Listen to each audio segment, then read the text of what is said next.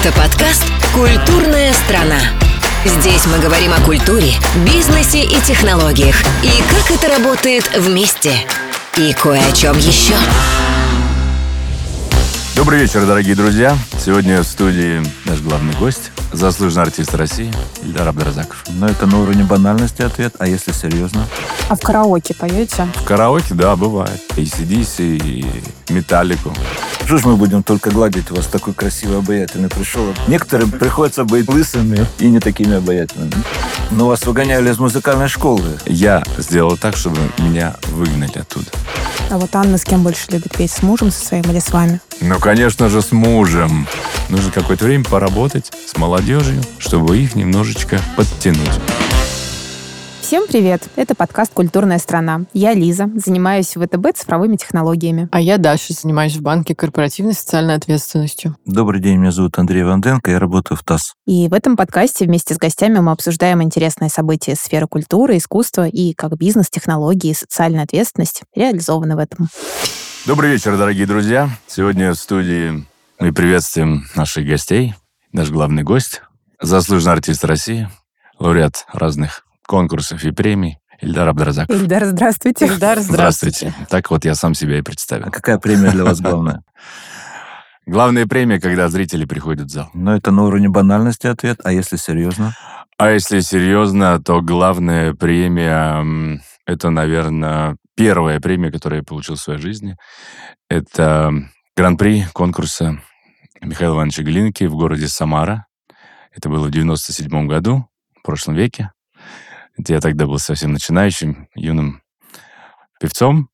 И э, на этом конкурсе я получил первую премию, и тогда открылась дверь для меня уже в большое пространство оперы, театра, классической музыки. А мы читали, что у вас есть Грэмми. М, Вот э, вообще Грэмми для классического музыканта, оно какое имеет значение? Вообще имеет? Грэмми, ну, имеет значение все-таки. Это Грэмми международная большая музыкальная награда, которая дается в Америке, и в основном ее дают американцам. Но говоря о классической музыке, то в России Грэмми есть и у Юрия Башмета, есть и у некоторых, скажу, я даже знаю, что у Михаила Горбачева есть премия за озвучивание какого- какого-то мультфильма. Петя и Волк. Петя и Волк. Ну и вот так вот достался и мне Грэмми. За Реквием Берди, который был записан с Чикаго Симфони Оркестра. В Чикаго за дирижерским пультом был Рикардо Мути. Здорово. Ну вот так. Вы недавно исполняли гимн России на футбольном матче Был такой. со сборной Камеруна. Мгм. Это впервые в вашей жизни? Нет, я исполнял гимн России. Исполнял его в Уфе, когда играл Салават Юлаев. И тогда вот я исполнил куплет из гимна России. Но э, совсем недавно на встрече, товарищеской встрече сборной России и сборной Камерун, вот это был второй раз. Мы тут э, обсуждали с коллегами перед началом нашей записи. Вам часто приходится петь на совершенно разных языках. На каких языках, во-первых, вы поете? Но в основном это итальянский, русский и французский. А если вы на них поете, то вы на них еще и говорите. Ну, на итальянском говорю, на французском скорее больше понимаю. Вот. Ну и на немецком я не пою. Вроде и музыка хорошая, и все, но, знаете, есть много и других прекрасных певцов, которые поют на немецком языке. Мои коллеги, это Миша Петренко и, скажем, Евгений Никитин, и другие певцы, которые имеют такой же голос, как у меня, я имею в виду басы, басы-баритоны. И поэтому я как-то отдал им вот эту вот нишу, чтобы они выступали и пели на немецком языке. Я очень часто слышу от людей, что вот, мол, опера на русском все-таки тяжеловато как это идет. Вот то ли дело на итальянском. Так все легко, мелодично, красиво. Вот. У вас есть какое-то мнение по этому поводу? Но вообще изначально русская музыка, она такая тяжелая. Она все время где-то надо грустить за родину, грустить за... Ну, понятно, любовный треугольник, это как бы почти что есть во всех операх. Наверное, композиторы, когда писали русскую музыку, очень переживали И вот она такая вся душевная. Поэтому мы, наверное, говорим, что русская музыка, она какая-то глубокая музыка. А если брать композиторов итальянских, я бы не сказал, что это какая-то поверхностная. То есть, естественно, и у Верди есть оперы, где очень нужно переживать. А есть очень много итальянских опер веселых как там «Севильский цирюльник», который вы наверняка знаете и слышали. И э, особенно, конечно, это у, Руссини. Вот, и поэтому как бы итальянская музыка, итальянская опера, Доницетти, допустим, они все очень, не все, а многие оперы шутливые. И все-таки вы понимаете, что поете, либо зазубриваете текст? Когда языка не знал, то зазубривал текст. Но когда зазубриваешь текст, все равно ты как бы понимаешь, может быть, не каждое слово, да, выучиваешь. Хотя потом уже, когда ты знаешь фразу, ты уже понимаешь, о чем ты поешь, и даже в словах. Вот. А когда уже, конечно, знаешь язык, то по-другому строится фраза, по-другому строится выражение. И когда ты знаешь язык, ты еще можешь определенное слово выделить, и где-то даже прямо его так скушать. Так, Шаляпин, например, очень любил именно русские петь оперы, и он очень хотел русские петь, но ему не давали, потому что говорили, что продаются лучше итальянские. Угу. А вы от чего больше удовольствия получаете? Ну, когда я был начинающим, я удовольствие больше получал из итальянского репертуара. Потому что я, видимо, его и много пел, потому что я много работал в Италии. Итальянская музыка, она для начинающего певца, для молодого певца, она полезна, потому что она развивает твой голос. То есть, если это произведение какое-то, где очень много скороговорки, что в основном есть у итальянцев, то ты не задумываешься, куда тебе нужно свой голос определить, как он должен пойти, там, наверх, вниз, в какое направление, назад или вперед. И, конечно, акустические залы в Италии, они все подразумевают то, что не нужно слишком сильно давить на голос, не нужно кричать, а просто э, и оркестр даже играет так, и дирижеры управляют оркестром так, чтобы ты спокойно мог петь своим натуральным голосом, без крика, без ора, что немаловажно. А русская музыка, она все-таки подразумевает немножко такой напор. Угу. Там большой оркестр, большой хор, все это нужно отоваривать. Понимаете? Поэтому вот для начинающих, да, ну, отоваривать. Это какая-то какой-то жаргон такой оперный, отоваривать. Отоварить, ну, ну да, мы так вот говорим. Э, недавно у меня была дискуссия с моими знакомыми относительно того, что в опере важнее все-таки владение голосом, да, и там материалом, или актерские способности. Что тут все-таки можно ли выделить что-то, что важнее? Что превалирует, да? Да. Но знаете, все-таки мы певцы, прежде всего мы не драматические актеры. И занимаемся мы в консерватории пением для начала. И э, если выходит прекрасный артист, но плохо поет, то это неинтересно слушать. Может быть, это интересно смотреть, но посмотришь ты буквально минут 10-15. Все-таки мы через голос в основном передаем наши эмоции. То, что написал композитор. Можно стоять, ничего не делать. Но если ты голосом это все отрабатываешь, это тоже может быть очень интересно. И много раз слышал от своих знакомых, от друзей, которые любители оперы, которые приезжают на спектакли, они говорят, Эльдар, вот концертное исполнение какого-то произведения, оперы, нам нравится иногда даже больше, чем это была бы какая-то постановка. Понимаете, это же, значит, о чем-то говорит, что выражая а, замысел композитора, ничего не делая, это тоже может быть очень интересно. И не то чтобы хотел поспорить, но тем не менее, мне кажется, артистизм имеет значение. Безусловно, когда еще плюс к этому голосу есть А плюс артистизм. к этому еще и внешность. Фактурный, красивый мужчина стоит на сцене, но еще и хорошо поет. Еще и хорошо. Знаете, как анекдот? Ты можешь не петь, ходи туда-сюда. Ну, нет, конечно же, это здорово. Это здорово, когда есть комплекс певца, да. Редко, что может человек хорошо петь и хорошо играть, плюс и выглядеть, конечно, может быть, и общаться, и находить общий язык с коллегами, и с дирижерами и так далее. Потому что есть э, у каждого свой характер, у каждого свой биоритм. И найти правильную струну, правильный подход к коллегам, потому что творческие натуры, они же очень тонкие. Ведь можно легко обидеть одним словом. все, испортится настроение, все, он ничего не споет. Э, раз мы немного заговорили про внешность, хочу для наших слушателей отметить, что пришел очень стильный мужчина к нам да, кстати, сегодня. я да. тоже хотела отметить. И вот у меня вопрос, а как поддерживать правильно себя в физической форме оперному певцу? Какие требования? Питание, кстати, тоже важно или нет? Но голос надо кормить. Мгм. А, да? Конечно. Голос надо кормить, как говорит великий Владимир Атлантов. Почему? Потому что голос — это мышцы. Чтобы петь, нужны силы. Чтобы существовать на сцене, нужны силы и эмоции.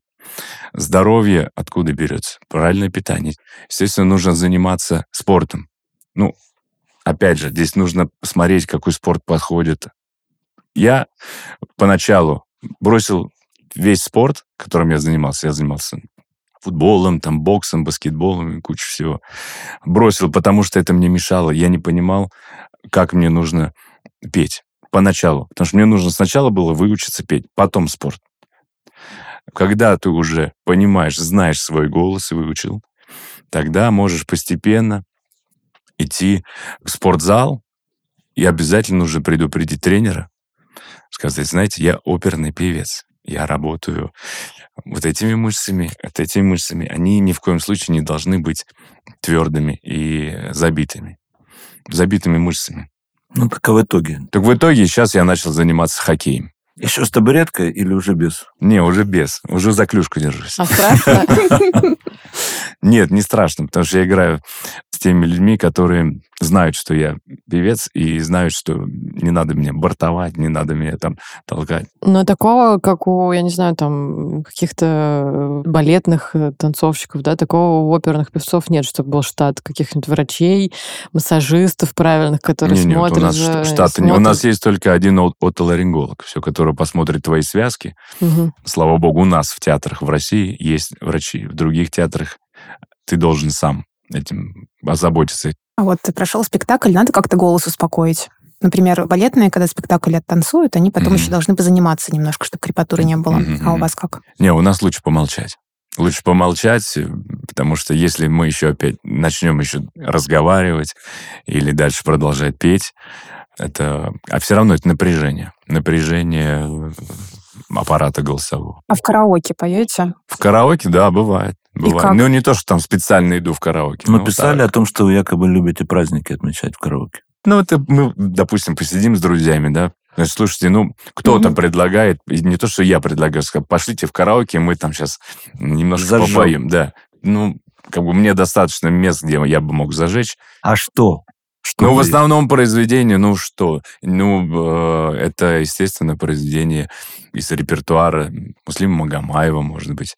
А, Может быть, что-то, ну, такое мелодичное в основном, какие-то романсы. Произведения из репертуара Льва Лещенко, Иосифа Кобзона, ну, военные песни. Разные. Я заметила, что у вас достаточно такой рокерский стиль. Вот э, есть какие-то предпочтения в музыке? Может быть, вы рок любите или хэви метал или что-нибудь такое? В детстве ну, слушал э, группа Ария. Потом кино, конечно же, мы слушали, ДДТ. Ну вот на этих группах я вырос. То есть иностранцев никого не слушали? Иностранцев ну, что-то... Нет, конечно, слушали и CDC, и Такой нормальный набор Металлику. настоящего Да. Так как я вырос в Уфе, эти легендарные, я имею в виду, зарубежные группы до Уфы не доезжали. А легендарные российские группы до Уфы доезжали, мы ходили на их концерты. Шевчук земляк. Шевчук Земляк, его друг Расих Ахмедвалеев, художник, который живет в соседнем подъезде, там, где я родился. И к нему приезжал Шевчук. И пару раз, когда мы с друзьями собирались на гитарах во дворе, играли, пели песни Шевчука, и он вдруг идет Шевчук, представляете? Он присаживался к нам, брал гитару и пел. Мы пели вместе с ним его песню. Вот это да. Очень хочу про акустику спросить. Где самая лучшая для вас акустика? Ну вот у нас, например, был Курентис в гостях. Он Мгм. говорил, что для него зарядье любимая акустика. Что для вас? Смотря где. Если про, говорить про Россию, И в России, и в мире. Давайте так, российские концертные залы. Это зарядье, согласен. Но есть потрясающий зал, малый зал филармонии в Мгм. Санкт-Петербурге. Вот там, конечно, фантастическая акустика. Для меня. Затем Мариинский театр, вторая сцена. Мгм. Шикарная акустика в филармонии в Москве, я имею в виду. Концертный зал Чайковского. А если брать зарубежные, то это концерт Гибаум. Прекрасная акустика в э, Амстердаме. И, наверное, я бы выделил Карнеги Холл в Нью-Йорке. Театры Метрополитен Опера шикарные. И Ласкал. А номер один акустика, если из всех этих мест. Номер один Мариинский театр. Вторая сцена. Да. Новая, в смысле. Ну, Марина. Новая сцена, Мгм, да. Культурная страна. Две темы хочу затронуть. Первое, это вы сказали по поводу рок и так далее. Мгм. Вы ведь тоже даете концерты не только как оперный певец, но и как исполнитель популярной музыки, скажем так. Были у вас, был такой опыт. В Крокус Сити. Ну, хорошо, пел бы я одну оперу. И концерт спел бы, пусть даже в Крокусе, оперный концерт, в микрофон. В концертном зале, где есть настоящая акустика, там звучит опера, потому что там можно сделать все нюансы, прописанные композитором. В больших залах, где поется под микрофон, это сделать очень трудно, потому что все-таки, когда звукорежиссер настраивает уже на определенную волну оркестр и солиста, то ты уже непосредственно должен находиться в этой атмосфере. В атмосфере того, что ты должен понимать, что оркестр иногда может прям громко звучать, когда даже если это тихо. И у певца микрофон настроен тоже на определенную волну. То есть живая музыка, живой театр — это опера. Концертный зал тоже живое, но это микрофон. И исполняя произведения песенные, где не нужно уходить на, скажем, от три форта на три пиано, где, в принципе, можно петь достаточно сбалансированно для звуковедения, для подачи голоса. Вот. То здесь тогда, конечно же, это все в песнях проходит. И для большой аудитории нужны все-таки популярные произведения, популярные Ну, то есть вы хотите романсы, стать популярнее. песни. Цель Я хочу, я хочу расширить, Имидж. расширить аудиторию. Имидж не страдает. Ну почему должен страдать имидж? Ну, вот я общался неоднократно с вашим другом Хворостовским Дмитрием, да, и ему немало прилетало после того, как он, например, выступал с Нетребко на Красной площади. Ну, И и он стал известен широкой публике, когда он стал выступать на Красной площади. И люди стали узнавать Дмитрия Хворостовского после его выступления То есть площади. оперной аудитории, оперной публики вам мало. Вы хотите быть широко известным не в узких кругах, а в широких кругах, правильно? Эльдар, это не то, что я наезжаю. Я понимаю, я просто хочу, знаете, дискуссию, чтобы у нас был с вами некий конфликт. Конечно. Да. Потому что что ж мы будем только гладить вас такой красивый, обаятельный. Вот пришел, именно ну, пришел тут, в коже. В конце, вот, в конце концов. Некоторым приходится быть, да, лысыми и не такими обаятельными. Ну вот. Нет, в конце концов, есть три тенора, и мы все помним, да, что они пели на стадионе. Ну, И, собственно, первое Прекрасно. выступление было в 94 году на закрытии, опять же, чемпионата мира вы не футболу. представляете, сколько раз я слушал этот концерт. У меня уже диск начал прыгать от того, что я вот заслушал. Потому что это было настолько здорово.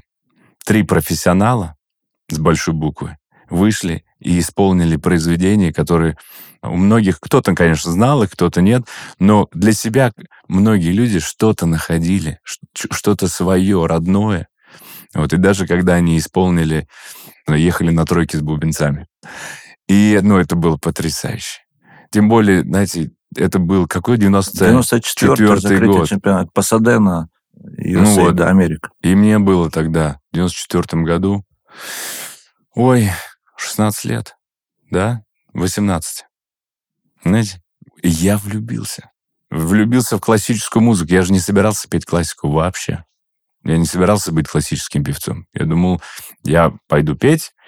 Но вас А, выгоняли песни из музыкальной Ферм. школы за особые заслуги перед Родиной. И это скорее выгнали, не просто взяли и выгнали, а я сделал так, чтобы меня выгнали оттуда. Дело в том, что меня отбили желание учиться. на каком-то этапе я понял, что мне стало скучно, мне неинтересно, я не хочу туда ходить. А родители мне говорили, надо, давай, музыке тебе нужно научиться. И, ну и поддабливали. Вот. Ну и педагоги тоже. Сначала один педагог нервничала, что я мимо играю. Потом второй педагог. Я перестал даже появляться в школе на уроках. Ну и потом, когда уже папа мой пошел в школу, говорит, почему, что случилось с моим сыном, почему он как бы Вы пять не лет хочет заниматься. К тому моменту. Ну, да, после пятого класса. И э, ему сказали, вы знаете, у вашего сына слуха нет. Говорит, ну хорошо. Ну, так вот у меня слуха и не стало. Хочу к трем тенорам вернуться. Вы сказали, что ваш любимый диск, просто мой тоже любимый диск. И мне еще очень нравилось «Повороте друзья», где он пел там со Spice Girls, с Бона, да, ну это тоже потрясающая история. У вас есть любимая пара на сцене? Ну, нет, я сейчас так, если я вам скажу, кто мне любимый партнерши, другие партнерши обидятся и скажут... Несколько. Ну, несколько, несколько есть, да. Несколько обидится. Ты знаешь, как это бывает. Ну, да, конечно же, есть. Я очень дружу и с Хибло Герновой, и с Анной Нетребко. А, И А вот Анна с кем больше любит петь? С мужем со своим или с вами? Хороший вопрос. Ну, конечно же, с мужем. Но со мной она тоже очень любит петь. Она мне так говорит. Я, я ей верю. Вот буквально вчера на репетиции в Большом театре у нас сейчас новый тенор в составе. У нас предстоят э, спектакли Дона Карлоса, и пригласили тенора из Испании. Вот. И мы стоим с моим коллегой Станиславом Трофимовым и говорим, слушай, как же тяжело девчонкам сопрано. У них каждый спектакль или каждый там, проект, каждая постановка, это может быть разный партнер, в которого нужно влюбиться, с которым нужно обниматься, а может быть даже и целоваться. Мы басы, мы не герои-любовники, мы в основном играем в королей или злодеев, поэтому нам в этом плане как-то попроще. Завидуете тенорам и баритонам? Конечно, завидую. Да, репертуар, конечно, теноров-то побольше. Вот. Но у нас тоже есть хороший репертуар, у нас тоже есть прекрасные партии. Один Борис Годунов чего стоит только. Ну вот. И Борис вообще считается, мне кажется, такой оперой российской, наверное, самый топчик, который исполняется во всем мире. Я летом делал интервью с Гергиевым, и Валерий Вячеславович, так знаете, убежденно рассказывал, что он с легкостью заменил Мюнхен на условный Тамбов. Я не поверил. Конечно, это, на мой взгляд, это лукавство, потому что есть некие планки, ниже которых опускаться профессиональный музыкант не должен. Здесь удается вам сохранять тот уровень, который вы для себя определили? Если мастер Гергиев, грубо говоря, в Тамбове, построит концертный зал, назовет его Маринка 4 или 5, или даже 25, и создаст прекрасный коллектив, создаст оркестр, так как э, мы прекрасно знаем, что мастер Гергиев — это фантастический дирижер, фантастическое ухо, у него э, оркестр, прям один из лучших оркестров мира, Мариинский театр. И даже если в Тамбове откроется Маринка 25, то там будут сидеть хорошие музыканты, которые со временем, работая с мастер Гергием, станут прекрасными музыкантами. Валерий Бесалович, вы защитили. Просто Я нужно, нужно какое-то время. Нужно какое-то время поработать с молодежью, чтобы их немножечко подтянуть. Ну, кстати, про молодежь. У вас же есть э, фонд, о котором Есть. мы пока не упоминали, Мгм. и фестиваль, который вы проводите уже вот шестой раз. Шестой был фестиваль. Вот только да. недавно в Петербурге проводили. Насколько вся эта история последних полутора лет отразилась на фестивале, на гостях фестиваля, на уровне фестиваля? Потому что ведь вы приглашали иностранных исполнителей и в качестве и судей, в качестве менторов, которые проводили мастер-классы. И, соответственно, участники приезжали из-за кордона. А сейчас как? Я бы не сказал, что ситуация как-то изменилась. В принципе, мои коллеги, мои друзья с удовольствием мне звонят, говорят, Ильдар, будет следующий фестиваль, пожалуйста, пригласи нас, мы с удовольствием приедем, дадим мастер-классы. Вот в этом году... на- Варгас у вас был. да, на шестом фестивале приехал Рамон Варгас. Прекрасный тенор, с которым мы много раз пели на разных сценах. Да, мексиканец, который сейчас живет в Вене. И мы с ним пели много раз на разных сценах мира. Я слушал, так получилось, Варгаса в Вене как раз, Регалета вместе с Хворостовским, Мгм. к которому я приезжал на интервью. Про Хворостовского хотела спросить. Вы же в Красноярске бываете? Был, да. И когда вы видите его имя на здании театра оперы и балет, какие у вас мысли появляются? Про скоротечную жизнь? А, Мысль, э, во-первых, спасибо руководству, что они присвоили имя и театру, и консерватории, ну и даже аэропорт у них носит имя Дмитрия Хворостовского. Вот, что они почитают земляка своего, что они им гордятся, и они не забывают его. И э, для меня очень приятно, что существует фестиваль Дмитрия Хворостовского, что туда приезжают не только приглашенные солисты разных театров, а также его друзья. Вы малую родину тоже не забывайте. В Уфу регулярно приезжаете и в концертах участвуете, если есть возможность. И, собственно, и оперу поставили в качестве уже режиссера. Но когда возможность есть, то я с удовольствием, конечно, приезжаю в Уфу. И, С братом вместе пели. И с братом поем. Да, и у нас там и, и мама наша живет, и родственники, там, и, и педагог у нас там. Посвятили отцу Что? оперу, если я правильно. Оперу в свое время, да, когда поставил Да. Аттилу, Да. Да, посвятил отцу. Потому что отец у нас режиссер, кинорежиссер. Много лет работал на телевидении в Уфе и был первым диктором на телевидении. Ну и, конечно, мы выросли в этом городе. Это театр оперы и балета в Уфе. Это первая сцена, где я сделал первые шаги. Э, Сначала в качестве миманса.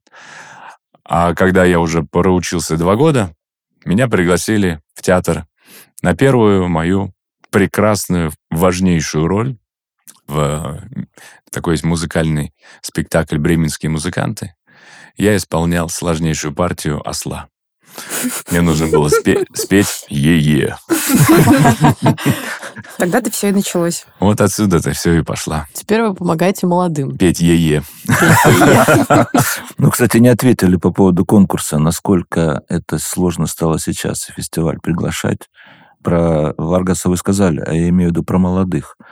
Приглашать и поддерживать их потом, потому что вы рассказывали, что перед пандемией вы договорились с Ковенгарден о том, что молодые ребята должны там были стажироваться.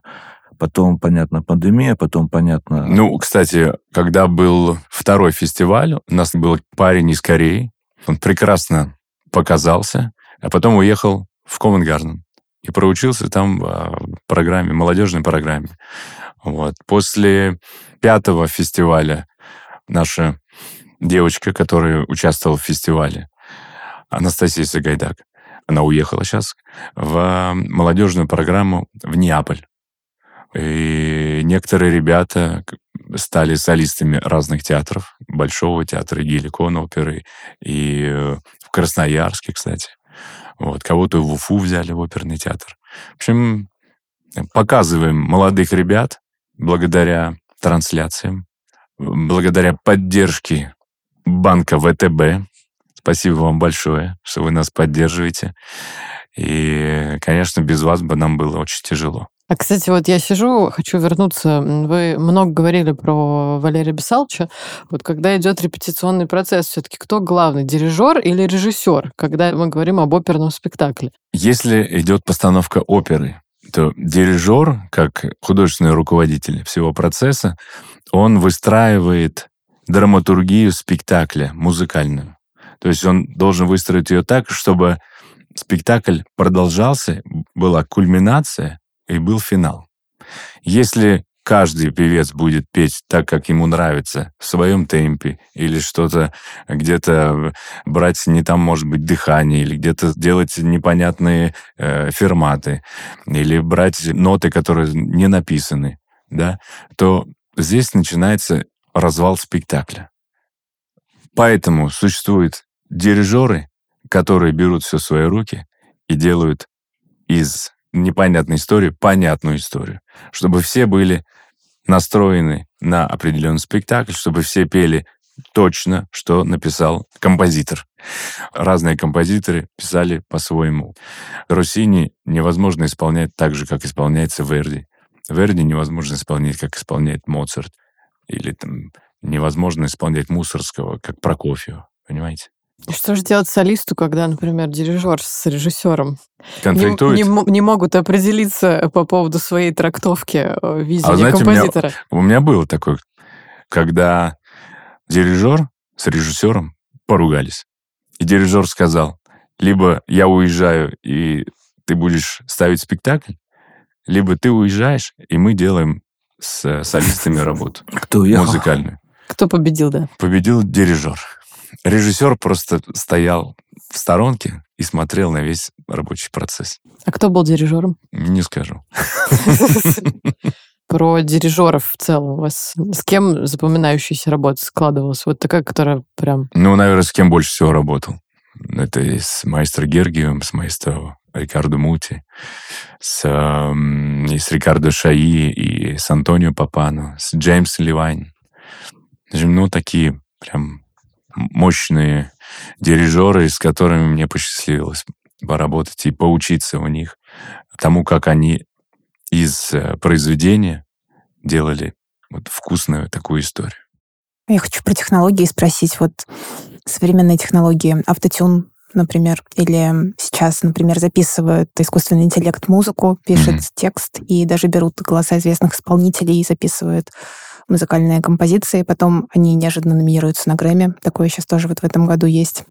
Как вообще к этому относитесь? И Мгм. есть ли у вас такая технология, с которой хотели бы поработать? технологии пока еще я не придумал, с чем бы я хотел поработать, но точно знаю, что трансляции, прямые трансляции спектаклей на экраны убивают театр.